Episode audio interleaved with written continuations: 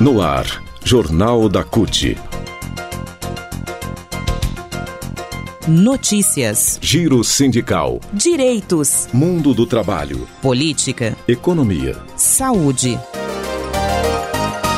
Aqui, a classe trabalhadora tem voz. Olá Brasil, eu sou o André Acarini. Hoje é sexta-feira, 29 de novembro de 2019. No Jornal da CUT de hoje, Bolsonaro é denunciado em corte internacional por incitar genocídio indígena. Sindipetro Paraná e Santa Catarina distribui mil cupons para abastecer 20 reais em combustível.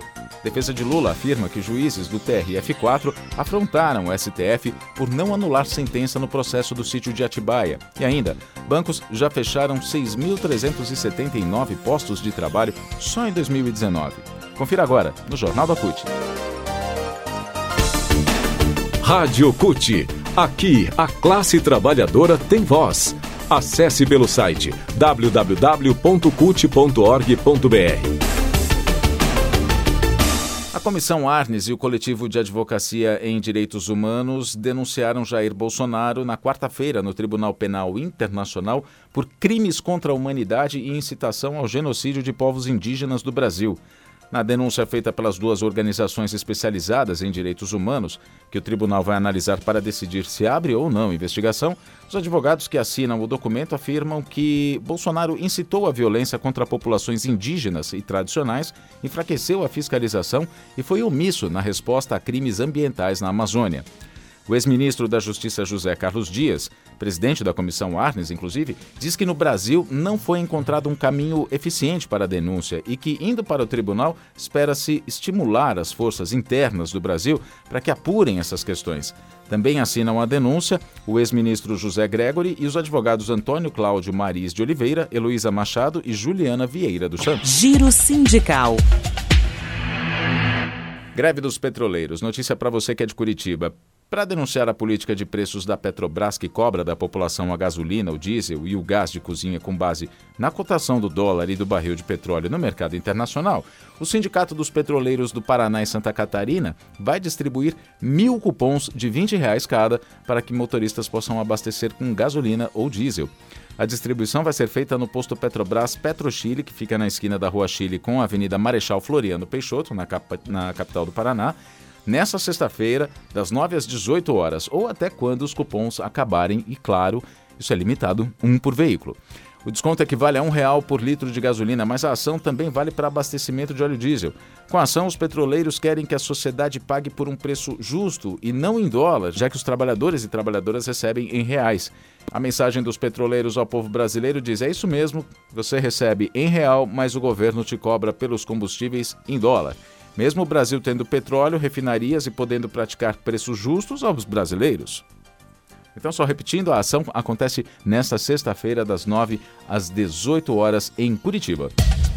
Mundo do Trabalho. Em um levantamento realizado pelo DIES, Departamento Intersindical de Estatística e Estudos Socioeconômicos, com base no CAGED, Cadastro Geral de Empregados e Desempregados, aponta que os bancos fecharam 6.379 postos de emprego entre janeiro e outubro de 2019. Desde 2013, os bancos já acumulam um saldo negativo de 66.985 postos.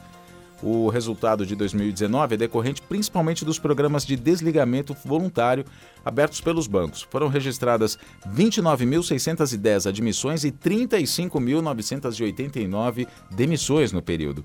Os maiores saldos negativos foram registrados no Rio de Janeiro, foram menos 1.699 postos, no Rio Grande do Sul, menos 1.072 postos e no Distrito Federal, menos 804 postos de trabalho. Somente na faixa etária entre 18 e 29 anos, houve um saldo positivo com a criação de 10.765 postos de trabalho. Graças à negociação da Contrafigut, Confederação Nacional dos Trabalhadores no Ramo Financeiro e do Comando Nacional dos Bancários, esses trabalhadores têm a garantia de que seus salários vão ser mantidos conforme definido na Convenção Coletiva de Trabalho e não vão ser limitados a um salário mínimo e meio, como determina a medida provisória 905 de 2019. Em todas as faixas etárias acima de 30 anos, o saldo de empregos nos bancos em 2019 foi negativo, com destaque para a faixa de 50 a 64 anos, na qual houve fechamento de 9.799 postos de trabalho. Nas faixas etárias entre 30 e 39 e 40 e 49 anos, Também foi grande o saldo negativo. Somadas as duas faixas, foram menos 6.957 postos de trabalho fechados. Política. Defesa do ex-presidente Lula vai recorrer contra a decisão do Tribunal Regional Federal da Quarta Região, TRF4, que não só manteve como ampliou a condenação de Lula no caso do sítio de Atibaia, rejeitando todos os argumentos jurídicos apresentados. Por três votos a zero, a oitava turma do TRF4 rejeitou, nessa quarta-feira, a possibilidade de anulação da sentença e aumentou a pena de 12 anos e 11 meses, que foi imposta ao presidente Lula pela juíza de primeira instância Gabriela Hart, substituta de, do ex-juiz Sérgio Moro. Eh, aumentou essa pena, o TRF4 aumentou essa pena para 17 anos, um mês e 10 dias. Os juízes ignoraram o posicionamento recente do STF, o Supremo Tribunal Federal, que decidiu que a defesa do réu delatado tem direito de fazer as alegações finais depois do réu delator. Portanto, o processo deveria voltar à primeira instância. E, ao contrário do que haviam decidido há alguns dias, em outro caso julgado, em que anularam um processo no estilo cópia e cola de Gabriela Hart, Uh, o TRF4, os juízes né, de, do TRF4 desconsideraram a reclamação da defesa de Lula, que provou que a juíza copiou trechos da sentença de Moro no caso do triplex do Guarujá. O relator do processo, o desembargador João Pedro Gebran Neto, num longo voto que durou mais de três horas, não só negou a anulação, como elogiou a sentença da juíza, chamando-a de alentada. A juíza, a gente repete, copiou trechos inteiros de uma outra sentença. Gebran Neto ainda considerou que Gabriela fez um trabalho minucioso, entre aspas, no exame das provas. Para completar, o relator não viu suspeição de Moro. O advogado do ex-presidente Lula, Cristiano Zanin, afirmou que o julgamento afronta o STF e é mais um exemplo da perseguição contra Lula desde 2016. Zanin ressaltou que a decisão é incompatível com a definição do STF que garante ao réu o direito de ser ouvido por último em situações de delação e lembrou que o Supremo Tribunal Federal já afirmou que a análise das delações relativas ao sítio de Atibaia deve ser feita pela Justiça Federal de São Paulo, conforme um parecer do próprio STF que havia dito que a competência desse caso para julgamento é da Justiça de São Paulo. Ainda, segundo o advogado, o Cristiano Zanin, né, advogado de Lula, o TRF4 dá mais um exemplo de que Lula está submetido a um julgamento político e injusto. O Partido dos Trabalhadores ressalta que, além de ignorar as nulidades do processo e mais uma vez combinar previamente o aumento da sentença, os juízes eh, desacataram abertamente o STF, Supremo Tribunal Federal, num verdadeiro motim contra a hierarquia do Poder Judiciário e contra a ordem constitucional democrática do país.